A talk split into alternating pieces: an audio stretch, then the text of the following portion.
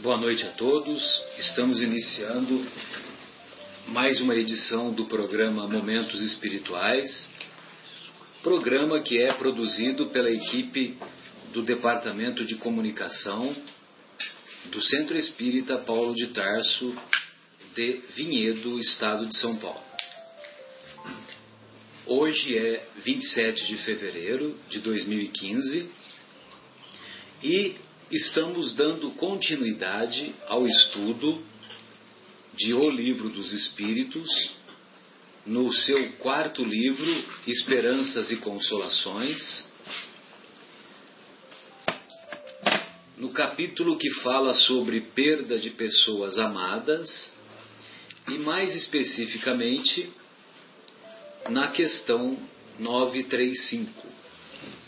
Na semana anterior, nós estudamos a questão 934 e a questão 934 é, vale a pena nós repetirmos para nós contextualizarmos o capítulo.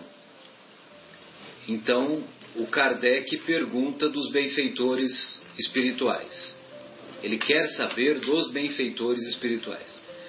A perda dos entes que nos são caros não constitui para nós legítima causa de dor, tanto mais legítima quanto é irreparável e independente da nossa vontade? Todos sabemos que a perda de um ente querido constitui, até os nossos dias e há muito tempo, constitui uma dor de difícil é, de difícil digestão, entre aspas, pelo, pelo sentimento do nosso da nossa individualidade, do espírito de cada um de nós. Então, os benfeitores assim respondem: Essa causa de dor atinge assim o rico como o pobre. É uma prova ou uma expiação e constitui lei para todos. Tendes, porém, uma consolação em poderdes comunicar-vos com os vossos amigos pelos meios que vos estão ao alcance, enquanto não dispondes de outros meios mais diretos e mais acessíveis aos vossos sentidos. Então ele deixa claro que de 1850 em diante, os benfeitores espirituais revelam que através da comunicação ou da comunicabilidade com os desencarnados, com os considerados mortos, mortos segundo a carne, é, que é uma consolação, é uma oportunidade de consolação estabelecermos essa comunicação. E ele deixa aqui nas entrelinhas que, por enquanto, a, a, a comunicação se dá por via mediúnica, pois eles completam no finalzinho do pensamento enquanto não dispondes de outros meios mais diretos e mais acessíveis aos vossos sentidos. Ou seja, a possibilidade da transcomunicação instrumental. Vejam vocês que o Livro dos Espíritos já completou cento, mais de 150 anos e lá já estava previsto a, com, a transcomunicação por aparelhos. Então, tem muitos estudiosos dentro da doutrina espírita que têm encontrado essa possibilidade de comunicar-se com os, com os habitantes do mundo invisível pelos aparelhos.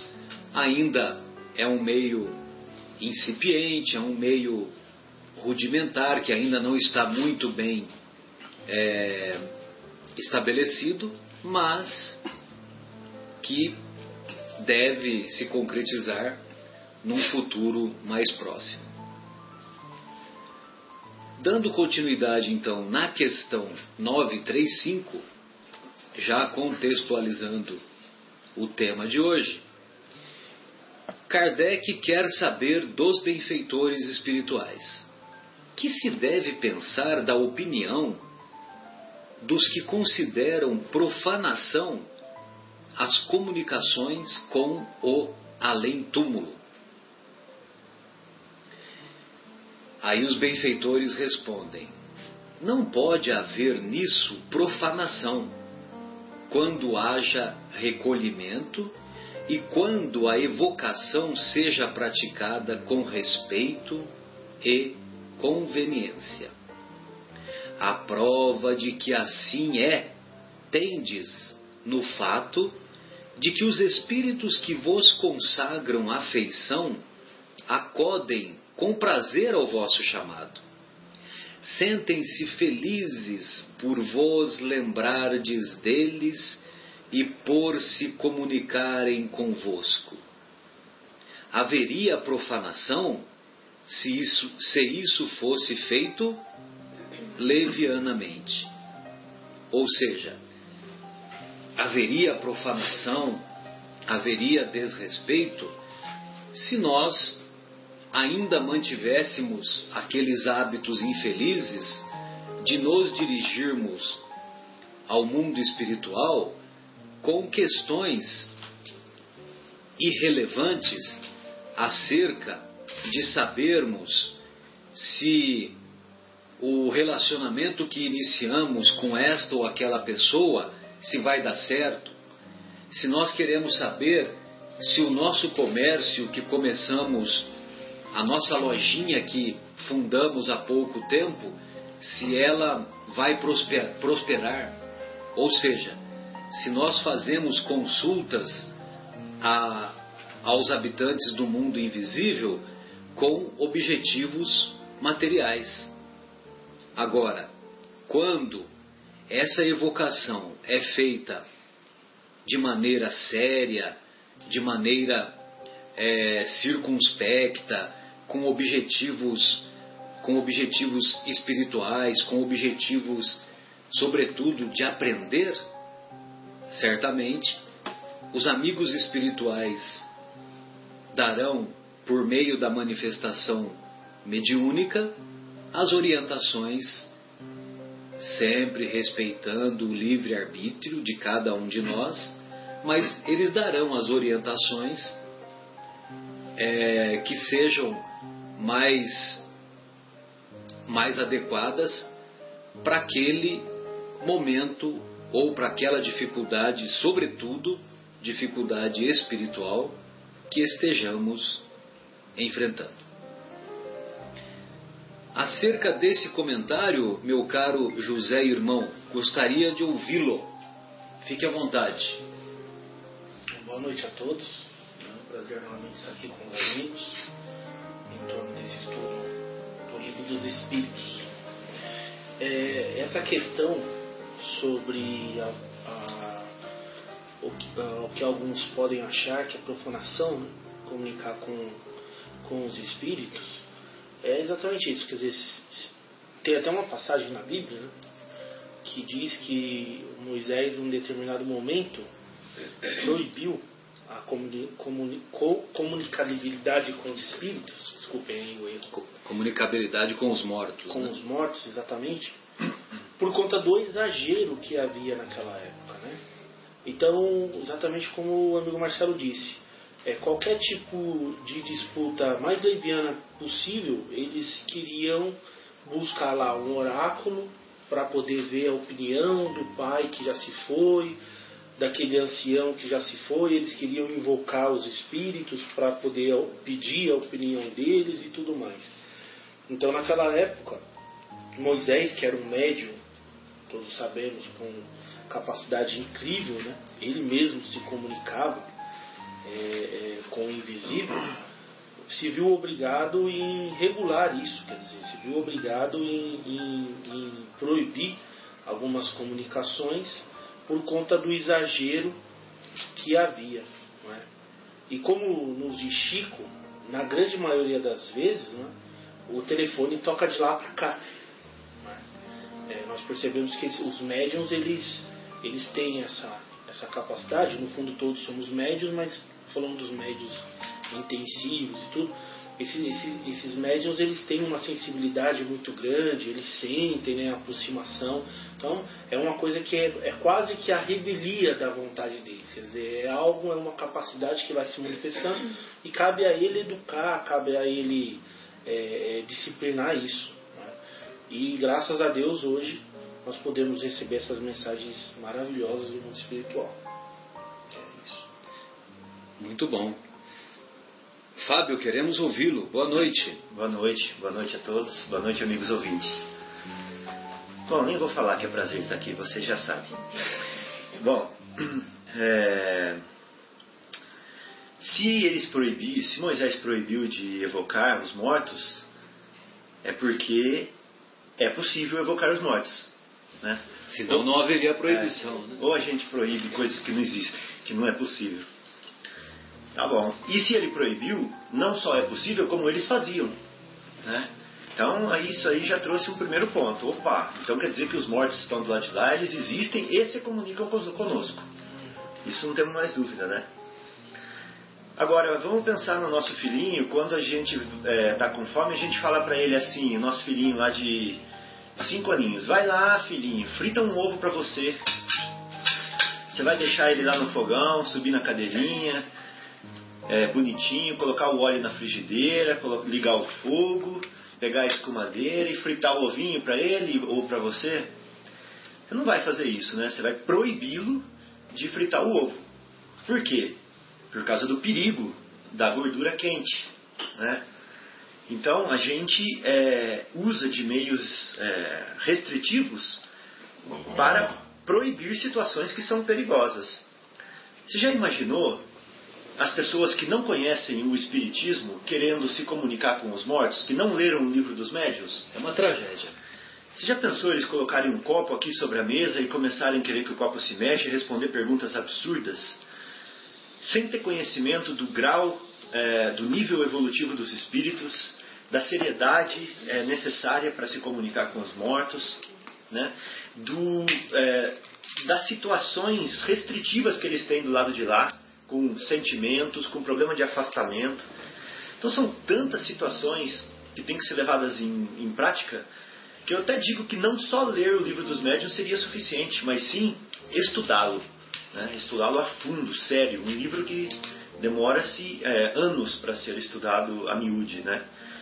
Então, conversar com os mortos é, não é uma coisa à toa, não é uma coisa sem perigo nenhum para nós ou para eles. Precisa de muito estudo, de muita seriedade, de muita dedicação. Porque se você abrir o microfone numa plateia onde tem pessoas brincalhonas, desavisadas, é, fanfarronas que estão lá e falar assim, ó, o microfone está aberto e você chamar assim, vem cá o epitácio, o epitácio não vem, vai com certeza aparecer um monte de outro epitácio lá para fazer brincadeira no microfone, né?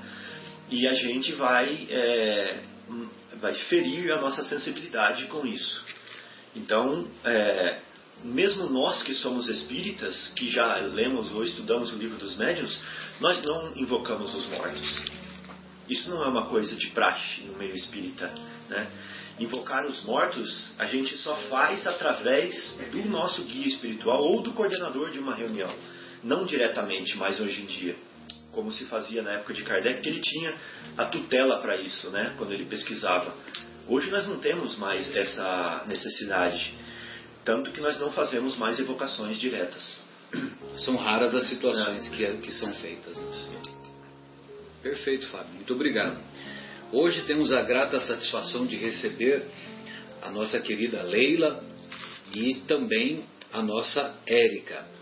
Então, vocês se sintam à vontade quando vocês quiserem é, fazer alguns comentários.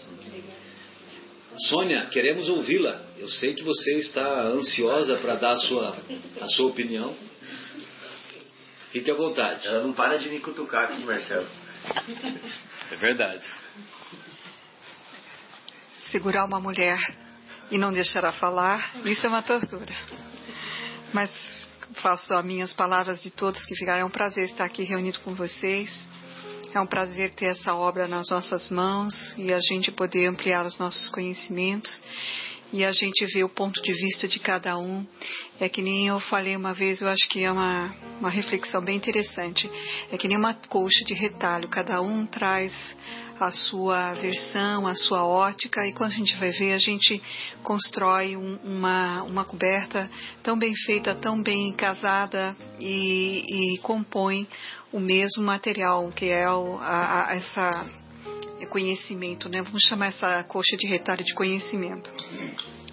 Mas ouvindo essa situação, é, a gente tem essa visão que Moisés Moisés, estou falando aqui, né? É, é Moisés mesmo. É, tinha proibido para o público dele, né? É, que não entrasse em comunicação com os mortos. Por uma situação ímpar, pela má utilização do verbo, né? Pelo mau conhecimento, pela, pelo entendimento dos interesses materiais então, é, é um povo muito medíocre ainda em termos de conhecimento e não era saudável. Muita gente parou de viver para viver em função que os espíritos avisaram. Vai casar com quem? Vou ter filhos? Eu vou prosperar? Eu vou? Minha profissão vai ser qual? Viu? Então, dessa forma é que a gente tem que ter entendimento que não era mais, eles viviam função do que a espiritualidade falava. Então, essa foi uma situação ímpar numa determinada época com um determinado povo. Né? As evocações, elas é, têm outras maneiras da gente também interpretar. Quando nós vimos os espíritos sempre se comunicaram durante toda a, toda a história que nós temos. Eu, eu não gosto de ficar segurando isso, me dá uma impressão tão ruim.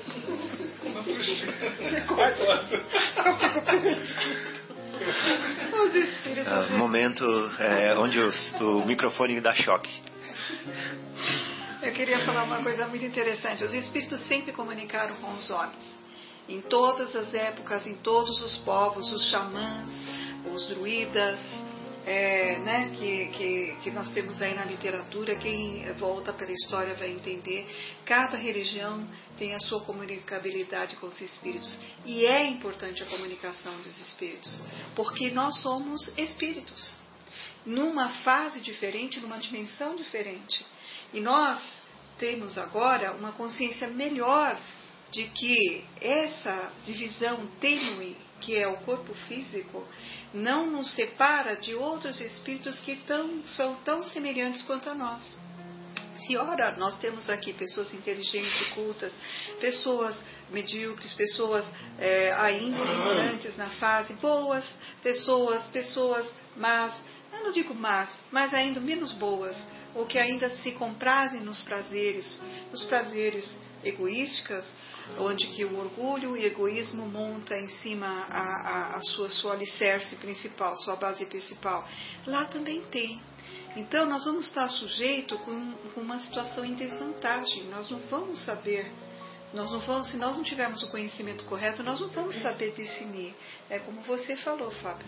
Aí nós nos arriscamos a mercê, nós temos que fazer uma avaliação né? Como a própria espiritualidade fala, é melhor né, recusar dez verdades do que aceitar uma mentira.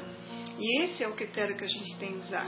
Mas a espiritualidade nunca impediu para que nós conversássemos, deixasse de conversar. Isso tanto é verdade que no Evangelho, como eu adoro Evangelho, eu sempre acho que o Evangelho se encaixa aqui, né? Os dois últimos capítulos, o capítulo 27, que é o capítulo de Pedir e Obtereis, são formas de comunicação para a gente entrar em comunicação com a espiritualidade. E o capítulo 28 é uma coletânea de 84 preces para a gente interceder daquelas necessidades que estamos passando aqui no momento. É para uma pessoa doente, um parente que está desencarnando, é para uma pessoa que está nascendo, é para um espírito trevoso, é para um, por um por uma situação de algum problema da, de, de, de, de trabalho, ou seja, eles dão fórmulas para a gente entrar em contato. Eu estava lendo aqui no início do capítulo 28 que eles falam que os próprios espíritos é que formularam essas preces, porque era uma maneira mais fácil da gente dirigir. Porque muitas vezes você começa a falar, falar, falar e se perde. Não precisa ser tão. É, como que se diz? É, prolixo, né? Seja mais objetivo, converse de uma forma mais é, retilínea, exponha o que você quer, que a espiritualidade vai, vai estar ouvindo. Não precisamos comunicar pessoalmente o nome de algum espírito, como bem o Marcelo falou. Né? Hoje a gente não faz mais a comunicação intercedendo pelos espíritos. Os espíritos vêm e nos comunicam, nos ajudam, e eles vêm para fazer geralmente alguma comunicação positiva, altruísta, ela, eles vêm nos incentivar, conhecendo as nossas imperfeições. Algum conselho, alguma orientação. Fazer conselhos, orientações, porque eles querem o nosso, eles querem os nosso, o nosso crescimento. Esse que é o objetivo principal, é o que visa a principal situação, comunicação para progresso de ambos os lados, tanto para com eles como para conosco, para a nossa evolução. Guilherme, boa noite, queremos ouvi-lo. Boa noite. É, eu queria começar colocando que é importante o nosso diálogo, as nossas discordâncias eventuais. No programa passado, a gente foi dar carona para o Fábio e o Fábio veio reclamando que eu estava falando coisas contra o que ele vinha dizendo, brigou comigo. Brincando, estou brincando, mas é, ele, ele falou que ficou um pouco reticente de contra-argumentar. E justamente o que eu vou falar agora vai de encontro ao que o Fábio falou. Então eu queria antes fazer essa abertura para te deixar à vontade de. Porque é até um aprendizado. Porque assim, ó, é, você falou assim, poxa, já pensou a gente evocar os espíritos sem ao menos ler o livro dos espíritos? E aí, como a Sônia bem falou, é, muitos povos e muitas pessoas já evocavam o espírito muito antes de existir o livro dos espíritos e o kardecismo. E pelo que eu entendi aqui, né, ele pergunta deve ser considerado profanação, que devemos pensar da opinião dos que consideram profanação as comunicações com além-túmulo. E ele diz que quando é feito com de, de, de, alma pura, com boas intenções, não para fofoca, nem para. recolhimento, com, com seriedade. Recolhimento. Então eu penso que é, falando um pouco de mim. Eu, quando mais jovem, devia ter talvez 17, 18 anos, eu era mais simples e ignorante ainda do que sou hoje. Que isso ainda... faz aproximadamente 7 a 8 anos. Isso, por aí. É, eu fiz aquela brincadeira do copo. E me parece que aquilo funciona. Tenho algumas dúvidas ainda, mas me parece que aquilo ali realmente andou, se comunicou pelas letras que estavam expostas na mesa. Obviamente fizemos sem nenhum recolhimento, com álcool envolvido, porque era uma época de carnaval, completamente sem nenhum conhecimento do que estávamos fazendo. Mas acredito que ali existia alguma, algum espírito, por menos evoluído que fosse, se comunicando. Então minha pergunta é, se aquilo funciona e hoje, com um pouco mais de conhecimento, ainda que não tenhamos lido o livro dos espíritos ou qualquer coisa assim, a gente fazer uma evocação dessa para, é, sei lá, conversar numa situação difícil, pedir uma orientação, né? Porque não sendo médiums, talvez essa maneira seja uma das maneiras mais fáceis de realmente dar a chance do espírito se comunicar com a gente. Será que isso é errado? É uma pergunta, na verdade. Bom, é, Guilherme, tudo depende do nível. A, a, gente sempre encontra isso na, na doutrina, né? Que essas questões a gente sempre tem que é, contextualizar o nível evolutivo das pessoas que, que estão é, que estão envolvidas, por exemplo, no fenômeno que você citou, né? no fenômeno do copo, né? Então, se você vai, vai fazer essa brincadeira do copo, entre aspas, você vai fazer com recolhimento, com seriedade, abordando questões, abordando questões é, de caráter mais elevado, com o objetivo de aprender, beleza, como é o que o como foi a prática que Kardec exerceu em seu tempo. Agora, é, se você vai para fazer essas consultinhas, né, essas consultinhas frívolas com objetivos materiais, então o que, que acontece? Nós vamos entrar em contato com espíritos que têm a mesma afinidade que nós. Então nós vamos encontrar, entrar em, em contato com espíritos tão ou mais imperfeitos que nós mesmos, espíritos levianos, espíritos zombeteiros que estão morrendo de dar risada de nós lá do, do mundo invisível. E deve ser uma coisa maravilhosa, né? Porque eles, eles morrem de dar risada de nós porque eles sabem que nós não podemos vê-los. Você, você, imagina a situação, como uma que é, né? Desvantagem. E é uma desvantagem para nós encarnados isso, né? Então, aí a gente pergunta lá, a gente faz as perguntas de caráter material, eles respondem qualquer coisa, entendeu? Mas então, aí a pergunta, só para completar a pergunta, em sendo permitido, desde que com recolhimento e com, com seriedade, Aí seria outra pergunta, mas e se o telefone só toca de lá para cá, como é que eu posso evocar quem, mesmo seriamente falando, quem é que eu vou saber que vai vir aqui falar? Então, esse é o problema. Por isso que é importante a, a moralidade elevada das pessoas que estão envolvidas nessa evocação, é, vamos dizer assim, evocação do transe mediúnico ou evocação mediúnica. Por quê? Porque se a, se a nossa moralidade é uma moralidade mais inferior, nós vamos dar espaço para espíritos menos evoluídos. Porque os espíritos mais evoluídos, eles não se ocupam, eles só se ocupam de coisas sérias, de coisas, de situações com objetivos de aprender, de ensinar, de evoluir. Então, essas questões materiais, eles não participam. E nós poderemos sim reconhecê-los pela linguagem, pela linguagem que eles vão se manifestar. Né? Então, os espíritos mais elevados, eles vão usar uma linguagem elevada e não vão responder questões materiais. E vão se afastar da reunião. Enquanto que os espíritos inferiores vão responder, vão morrer de dar risada, como eu estava falando agora há pouco, morrer de dar risada de nós, e, e eles vão querer esquentar a situação para que essa para que essas reuniões continuem ocorrendo e as perguntas se multipliquem, perguntas de caráter material que se multipliquem. Né? E aí entra o perigo muito grande de nós, é, no, de nós nos sintonizarmos com alguns desses espíritos, que são espíritos levianos, imperfeitos, e alguns desses espíritos levianos, imperfeitos, eles podem reconhecer em nós um inimigo do passado e iniciar um processo obsessivo.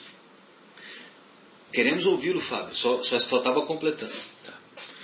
É, o Guilherme, como o Marcelo estava falando, se você faz isso com boas intenções, provavelmente você é assistido e acompanhado por bons espíritos. O que eles vão te tratar como uma criança, né, querendo fazer alguma coisa que você não sabe fazer, mas que vão te dar o respaldo, provavelmente, necessário para te proteger das influenciações negativas. É isso, né, Marcelo? Sem dúvida. Agora, eu queria dizer o E seguinte... na sequência das reuniões, nós devemos demonstrar esse recolhimento, essa seriedade, esse objetivo superior de aprender, que eles continuarão dando assistência. Exatamente. Agora, se nós descambarmos para o outro lado, uhum. eles naturalmente vão se afastar. Certo. E eu queria reforçar a necessidade do estudo por, pelo seguinte: imagina você sendo respaldado pelos espíritos superiores é, por um tempo, ou por várias vezes, ou por muitas vezes, sem ter conhecimento, por exemplo, dos graus de mediunidade, de afastamento do perispírito, se é uma mediunidade inconsciente, se é subconsciente, se é intuitiva, né? sem ter discernimento do que é fenômeno físico e do que é fenômeno intuitivo. né? sem ter discernimento dos graus dos espíritos que podem se comunicar, sem ter discernimento sobre o que é obsessão, subjugação, fascinação, entendeu? Quais são os sintomas de uma fascinação, de uma subjugação? Então tem tantas, tantos elementos Variáveis. teóricos que os espíritos superiores vão ficar muito felizes se você tiver o manual na mão, para você, para eles não terem que ficar te assistindo em tudo, né? Então a mesma coisa para você trabalhar com energia elétrica, beleza? Pode ter um tutor ali te ajudando, te falando tudo o que você vai fazer. Mas se você souber as regras básicas, você vai dar um alívio para o tutor. Entendeu? Eu acho que é nesse sentido, Sem mais ou dúvida, menos. sem dúvida. É o, só um minutinho, Sônia. É o que o Divaldo fala, que quando o Divaldo começou a psicografar as obras de conteúdo psicológico da nossa querida Joana de Ângeles, ela o orientou a estudar os livros de psicologia. Entendeu? Por quê? Porque estudando os livros de psicologia, ele teria material na mente que ela poderia usar esse material para elaborar, na elaboração dos livros. Então, se nós nos, dispuser, nos dispusermos a trabalhar na mediunidade e queremos trabalhar com seriedade para ajudar os benfeitores espirituais, nós não podemos nos acomodar e temos obrigação de estudar continuamente. Pois não, Sônia, gostaria de ouvi-lo. Porque o ser humano ele está numa fase que ele vive numa constante busca, né? Ele fica numa fa ele está numa fase de uma constante busca. E desde que a gente conhece a história, nós temos as cartomantes, as videntes, onde as pessoas acabam buscando leitura de búzios, né? Que são indivíduos que têm uma certa faculdade, né? Que a espiritualidade fala, eu li isso em um livro, que a maioria dessas pessoas tem um grau de telepatia e eles acabam entendendo a busca do indivíduo, que é o sucesso, que é uma realização é, de sentimental, de No vida, campo né? amoroso ou no campo amoroso ou no campo profissional. Então, de repente, ele começa a falar aquilo que você já está querendo ouvir. Aí você já está dando todo o material, o arsenal, a, a, a, o objeto dele de pesquisa. E ele vai falar tudo aquilo que você. Aí você fala, nossa, a cartomante foi ótimo. Porque ela, Ela- falou ela leu. exatamente o que eu queria. Eu tava, olha, tem duas pessoas, está buscando alguém. E aí ela acaba jogando com essa parte da psicologia. Nem sempre, muitas vezes, são espíritos que estão ao lado da cartomante, porque veja bem, o objetivo desta consulta espiritual ela é totalmente inapropriada porque é, você está buscando uma solução que seja dita por alguém, ou que te dá alguma ilusão uma, ou alusão daquilo que você quer.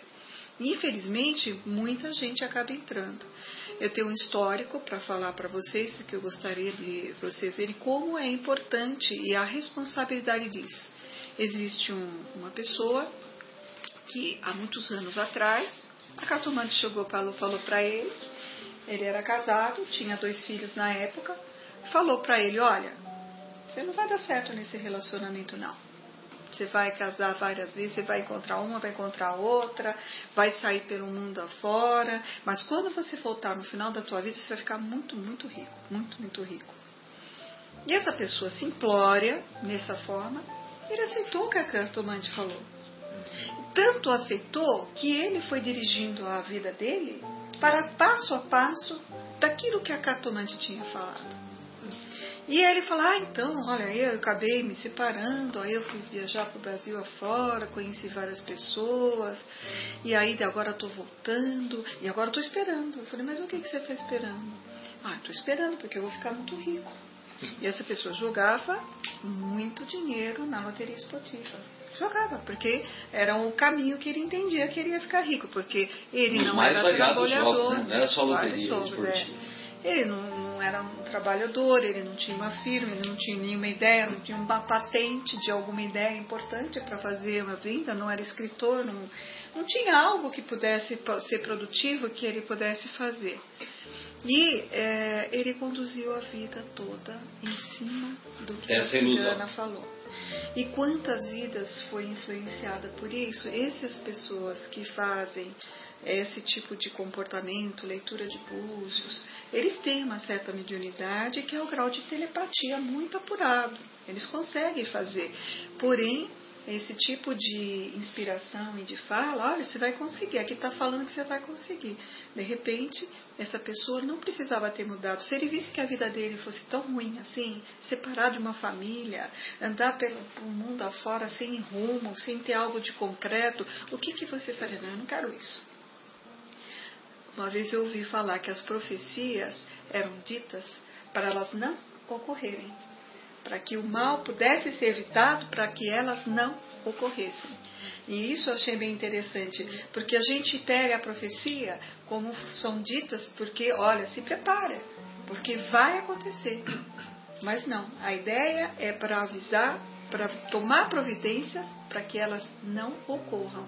E esse é o objetivo. Por isso que nós temos que ter uma mente hoje, nesse terceiro milênio que nós estamos vivendo, nessa ampliação de estudo, de conhecimento, de tantas obras maravilhosas que chegam, que a gente possa valorizar não mais tanto a vida material, porque é o que a gente quer, a gente entra em contato com esses búzios ou com as cartomantes, porque a gente objetiva muito o nosso ego, né? Aquele, aquela situação que vira só a gente, ah, eu vou conseguir, eu vou ter, eu quero, eu sonho, eu, eu, eu, eu.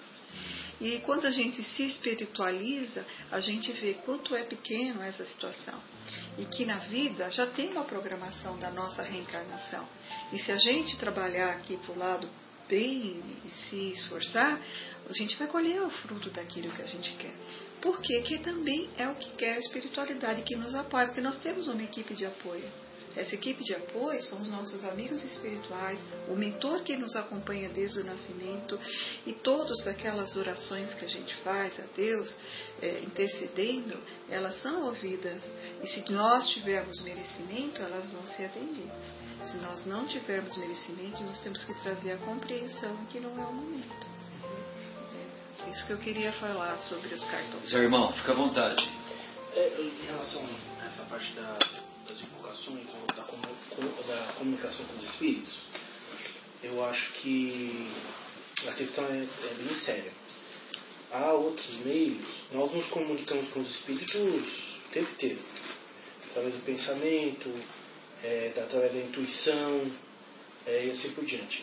É, nós conseguimos nos comunicar com os nossos mentores através da oração. André Luiz diz que não, não tem nenhum pedido, nenhuma oração que fique sem resposta e assim por diante. Quando se diz respeito à comunicabilidade direta, aí nós temos que tomar bem, bastante cuidado. É, o conhecimento na literatura espírita, por exemplo, através dos livros de André, são livros muito profundos e, e completos, eles nos diz sobre todo o aparato que existe dentro de uma casa espírita para que a, a reunião possa ocorrer de maneira tranquila. Né? É, grandes médiums, como Chico Xavier, nunca trabalharam sozinhos. Nunca trabalharam sozinhos. Eles sempre trabalharam com assistência é, de alguém, tanto no campo carnal quanto principalmente no campo espiritual. Então, existe ali toda uma equipe espiritual, um, um, um, espíritos que se organizam do lado espiritual e uma equipe encarnada que se organiza no lado encarnado. É? Há ali um horário, um local determinado. É, esse local ele é resguardado pelos espíritos do bem. Há um perímetro em que eles, em que eles abrangem, para que a reunião possa transcorrer. Então, quer dizer, há todo um trabalho para que possa ocorrer o trabalho de mediunidade. Então, é muito mais sério. Nós, sozinhos, dentro de casa, mesmo que seja com a melhor das intenções, é como o Divaldo disse, é como uma criança que entra dentro de um laboratório de química e começa a manipular ali elementos altamente perigosos. Quer dizer, não vai dar certo.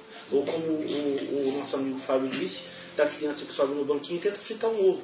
Isso não vai dar certo. Então, quer dizer, é, em relação a isso, eu entendo que, por mais que seja boa a nossa intenção, a comunicação direta não é para ser feita. A não ser que seja, quer dizer, se nós temos a necessidade de comunicar diretamente com algum tipo de espírito, se nos for autorizado isso, nós devemos procurar uma casa responsável, com médiums é, disciplinados e tudo mais, e isso vai ser avaliado. Quantas mães em angústia pela perda de filhos foram durante anos a fios procurar Chico Xavier e não obtiveram e, não, não, obtiveram muitas não obtiveram resposta nenhuma muitas não obtiveram outras ficaram anos para poder vir uma resposta né? quer dizer é, é o, o, momento tem que ser adequado né? elas iam naquela busca muitas conseguiram e outras tantas não. Quer dizer nós não sabemos como está o outro o espírito do lado de lá se está em equilíbrio ou não. Mas é uma coisa de responsabilidade muito grande. Eu não me recordo tem um livro de André, eu estava tentando puxar aqui pela mente, mas esse realmente eu esqueci. Que quando eles vão fazer uma, uma reunião, se eu não me engano, até de materialização, todo o trabalho que é feito, isso olhando para o lado espiritual, eles limpam um perímetro enorme perto da casa espírita. São missionários da luz. Eu acho que deve ser. É. Eles fazem uma rede é, longe assim. Eles, eles chegam a resguardar o quarteirão uhum. ou quarteirão, para que não haja nenhum tipo de influência, porque como eles estão mexendo ali com, com materialização e tudo mais, é, se torna muito delicado o trabalho. Mas mesmo a comunicabilidade normal, semanal, é, é, ali todo, toda a parte é resguardada. Né? Uhum. Quer dizer, quantos espíritos, dependendo da reunião, eles não conseguem entrar na casa espírita. Uhum. Eles ficam na porta. Agora, a gente vai fazer, se nós formos fazer na nossa casa, quer dizer, com que tipo de equipe que nós estamos? Então talvez, né, Zé, quando ele fala assim, ó, não pode haver profanação nisso. Quando haja recolhimento e quando a evocação seja praticada respeitosa e convenientemente. Então talvez esse convenientemente seja tudo isso que a gente está falando, Sem né? De nenhuma. ter a preparação, fazer no local ideal, Sem dúvida. tudo é. Sem dúvida nenhuma. Pois não, Sônia? porque realmente é bem lembrado. Os lugares sérios, existe todo um preparo da equipe espiritual. E Chico, ele fazia isso constantemente. Ele trabalhou a vida inteira ajudando as mães. Essa é uma comunicação conveniente, uma, uma comunicação importante, porque são corações que precisam calentar, tanto deste plano como do plano de lá. Então, é, é, é, isso eu acho um recurso maravilhoso mostrando que esse tipo de comunicação é o lado positivo que a gente está querendo aqui demonstrar.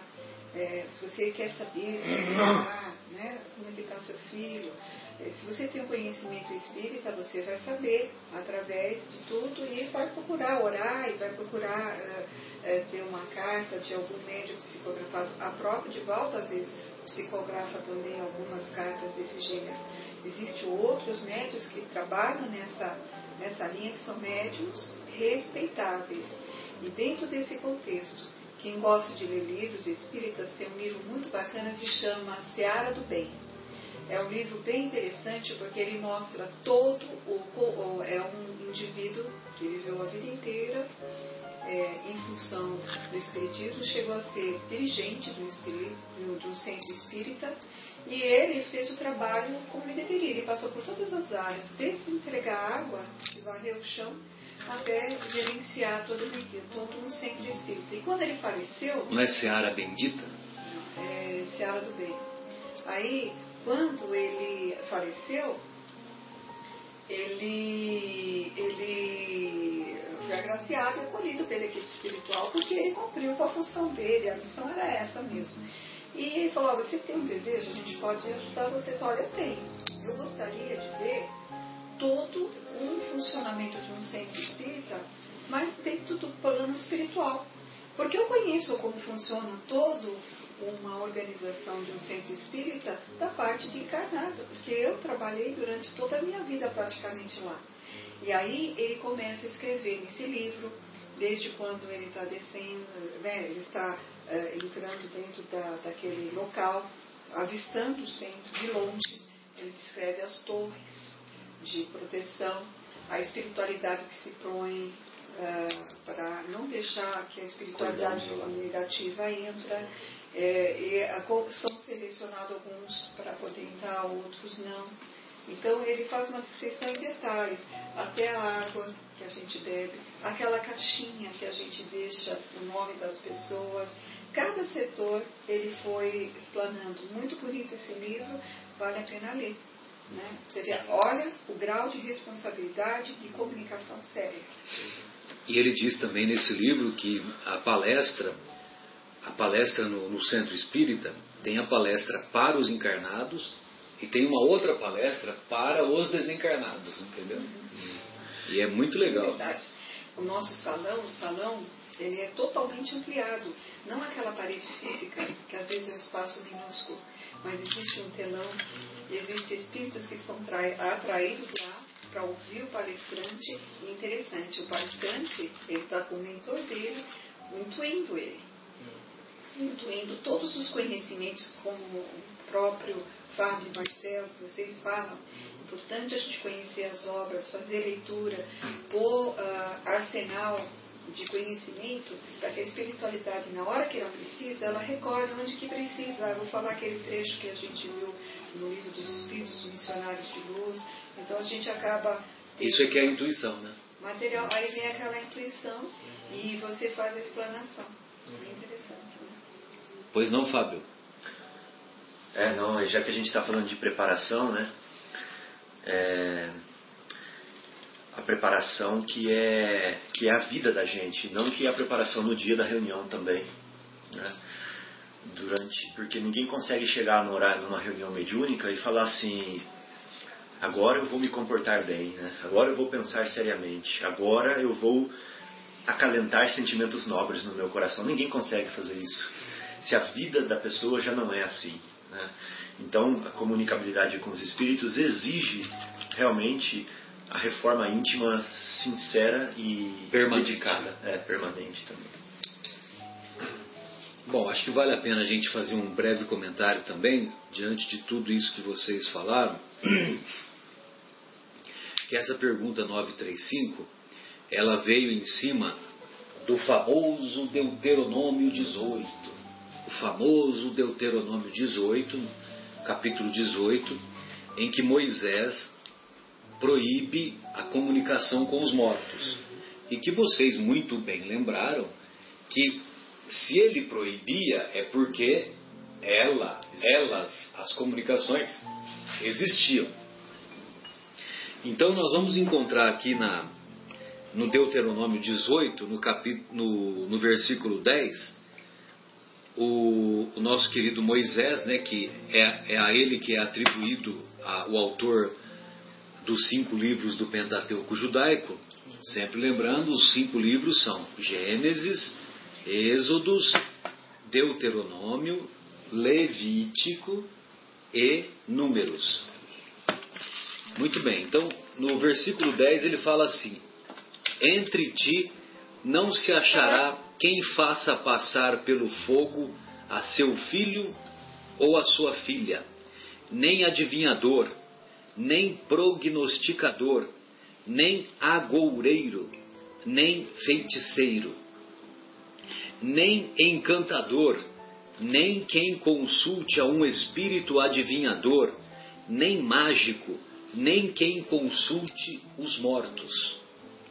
Pois todo aquele que faz tal coisa é abominação ao Senhor, e por estas abominações o Senhor teu Deus os lança fora diante de ti, fora de diante de ti. Perfeito serás como o Senhor teu Deus. Então vamos raciocinar. Nosso querido Moisés escreveu isso aproximadamente 1500 anos antes de Cristo. 1500 anos antes de Cristo. Nós vamos encontrar lá no Evangelho de Mateus, no capítulo 17, uma das mais belas passagens, que é a transfiguração no Monte Tabor. E lá na transfiguração do Monte Tabor, que ocorreu no Monte Tabor, subiram com Jesus João, Tiago, Tiago que era o irmão de João, né, os dois filhos de Zebedeu, e o Pedro. Aí, utilizando-se das energias do médium ou do ectoplasma do médium, porque é assim que se dá o fenômeno da materialização, materialização de espíritos, quem se manifestou? Moisés E Elias. Moisés e Elias. Moisés e Elias. Então vamos supor que realmente Moisés tenha proibido, e ele proibiu a, comunicação com os mortos. Proibiu, por que, que ele proibiu? Por causa do mau uso que era feito dessas comunicações. Então, se Moisés proibiu lá 1500 anos antes de Jesus, lá no Monte Tabor, ele veio fazer o quê? Retirar a proibição.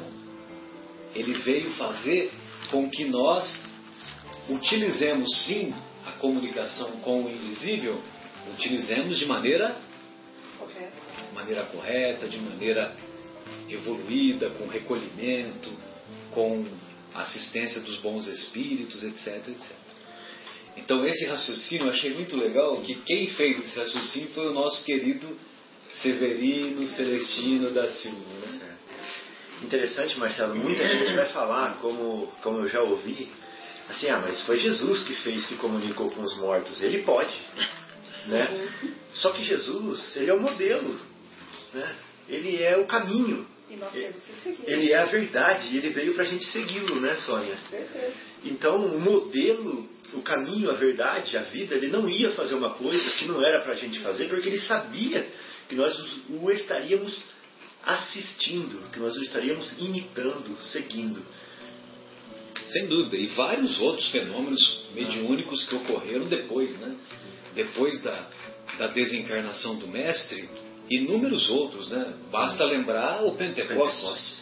É, Pentecostes é, é absurdo, né? É a- uma comunicação mediúnica que eles falavam na língua das pessoas que estavam lá é, em, na- na- em volta do templo de Jerusalém. Bem depois de Moisés. Sim, Bem depois de Moisés. Mais de 1500 O povo judaico. Depois de o Jesus. povo judaico. O problema é a letra. O homem morre sim, sem dúvida. Ele se apega na palavra e aquilo e ele, ele regra. elabora. Mas ele, às vezes, a- a- abomina todo o conjunto. Uhum. Então, de repente, a gente tem que saber ver. A- a- o Evangelho é um livro que nós estudamos agora, e para minha surpresa, eu soube que os planos espirituais mais elevados ainda estudam o Evangelho de Jesus. Então você imagina quanto ensinamento tem se nós aqui, nas nossas imperfeições, na nossa nosso conhecimento obtuso ainda, pequeno, né? E temos, eh, temos tantas coisas positivas para tirar. Imagina eles que ainda continuam estudando, é muito mais do que a gente possa imaginar. Sônia, eu vou plagiar o, o que o Haroldo sempre fala, né, da Alcione. O Evangelho é um vasto caminho ascensional, cujo fim somente ati- atingiremos quando aplicar, o aplicarmos até o seu último detalhe. Porque são leis cósmicas né? e válidas para qualquer tempo e local que nós nos encontremos. Né? Sem, sem dúvida, impressionante. Bem, e vejam vocês que nós discutimos, fizemos a discussão apenas baseada no que. Não, não, em uma pergunta e apenas na, no, no comentário dos benfeitores espirituais. Nós vamos ler agora o comentário do nosso querido Kardec. Né? Olha só o que, que o Kardec fala. A possibilidade de nos pormos em comunicação com os espíritos é uma dulcíssima consolação, pois que nos proporciona meios, meio de conversarmos com os nossos parentes e amigos que deixaram antes de nós a terra. Pela evocação, aproximamo-los de nós. Vêm colocar-se ao nosso lado, nos ouvem e respondem. Desse modo, cessa, por bem dizer, toda a separação entre eles e nós. Auxiliam-nos com seus conselhos, testemunham-nos o afeto que nos guardam e a alegria que experimentam por nos lembrarmos deles. Para nós, grande satisfação é sabê-los ditosos, informar-nos, por seu intermédio, dos pormenores da nova existência a que passaram e adquirir a certeza de que um dia nos iremos a eles juntar. Pode haver maior consolação do que isso, companheiros? Recentemente, o Nilson, que é o, foi o grande companheiro, o grande escudeiro do Divaldo, desencarnou e o Divaldo contou para nós, hum. contou lá no, no evento, lá no Congresso de Goiás, que esse Nilson foi, era primo dele e trabalhou ativamente todo esse tempo com ele. Desencarnou faz pouco tempo, um ou dois anos, acho que nem isso. E ele e o Divaldo, então, é, em desdobramento mediúnico, participou do momento em que o tio Nilson, é, como ele era conhecido lá na Mansão do Caminho, do, no momento em que ele, uma semana após a desencarnação, que o, o seu espírito ia foi despertar ia, ia, ia despertar no ia tomar consciência da nova da nova vida no mundo espiritual da nova etapa no mundo espiritual.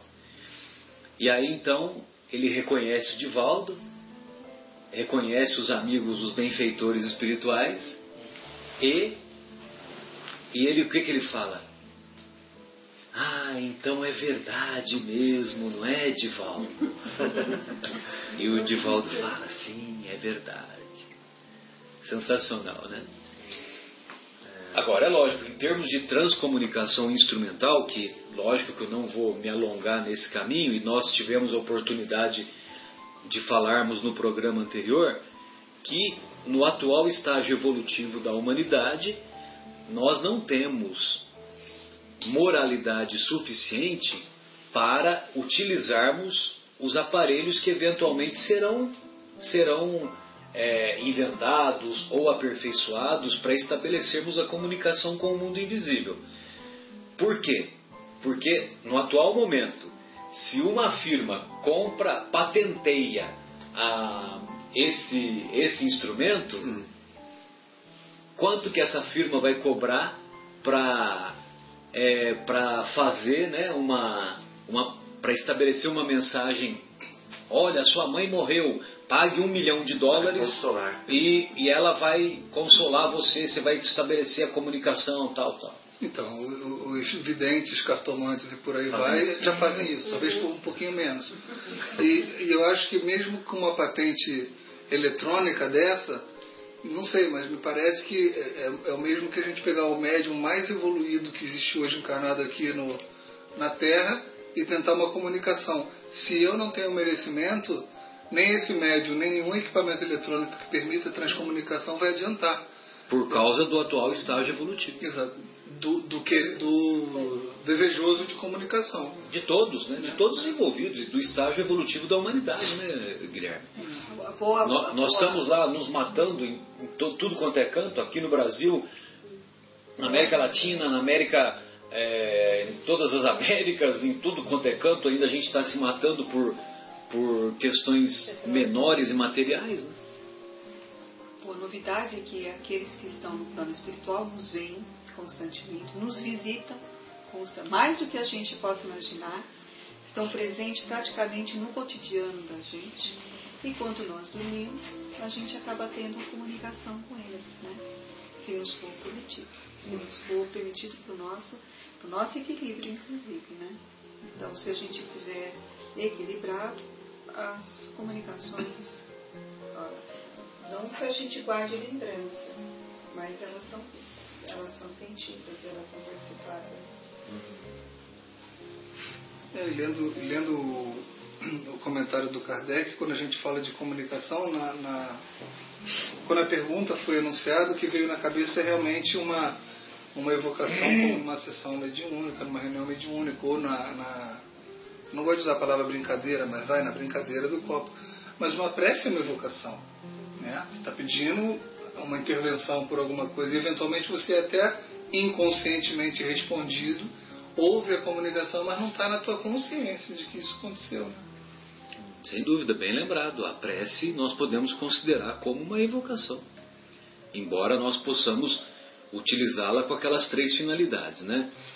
Louvar a Deus, agradecer a Deus e pedir. Louvar, agradecer e pedir. O problema é que muitas vezes nós só pedimos, pedimos né? Aí nós achamos que Deus é office boy, né? Faz isso, faz aquilo, faz aquilo outro. Né? José, irmão, suas despedidas, queremos ouvi-lo. Foi um prazer, mais uma vez, estar com os irmãos, estudando o livro dos Espíritos, é, conversando sobre é, esses assuntos tão edificantes. Agradeço novamente a acolhida, a oportunidade e boa noite a todos. Deus abençoe. Fábio, gostaríamos de ouvi-lo. É, boa noite, amigos ouvintes. É, só queria compartilhar com vocês a alegria de ter reforçado hoje o conhecimento de que, é, que Moisés, Jesus e o Espiritismo passa para nós de que a vida no plano espiritual existe, que os espíritos estão vivos e que eles podem se comunicar conosco. É uma alegria muito grande. Boa noite a todos. Bem lembrado. Sônia querida, fique à vontade. O que a gente pode dizer nesse momento é que a paz de Deus fique com vocês, que ilumine, que os estudos de hoje possam traçar um caminho de entendimento e que nós possamos entender a misericórdia do Pai que nos dá a oportunidade de crescermos com os estudos, com as informações que chegam até nós, para a gente conseguir entrar no mundo de regeneração, uma estrutura mais positiva. E, e, a gente vai ter muitos progressos aí pela frente, inclusive nesse, nesse quitante nesse plano, né, que é a comunicabilidade mais ampla e aberta, mais explícita com a espiritualidade. Boa noite a todos, muito obrigada. Guilherme, fique à vontade. Boa noite a todos, até sexta-feira que vem. Mais uma vez é um prazer estar aqui e vamos agradecer aos nossos irmãos desencarnados que nos acompanham, mesmo sem serem invocados e evocados. É, certamente estão aqui nos inspirando e ajudando.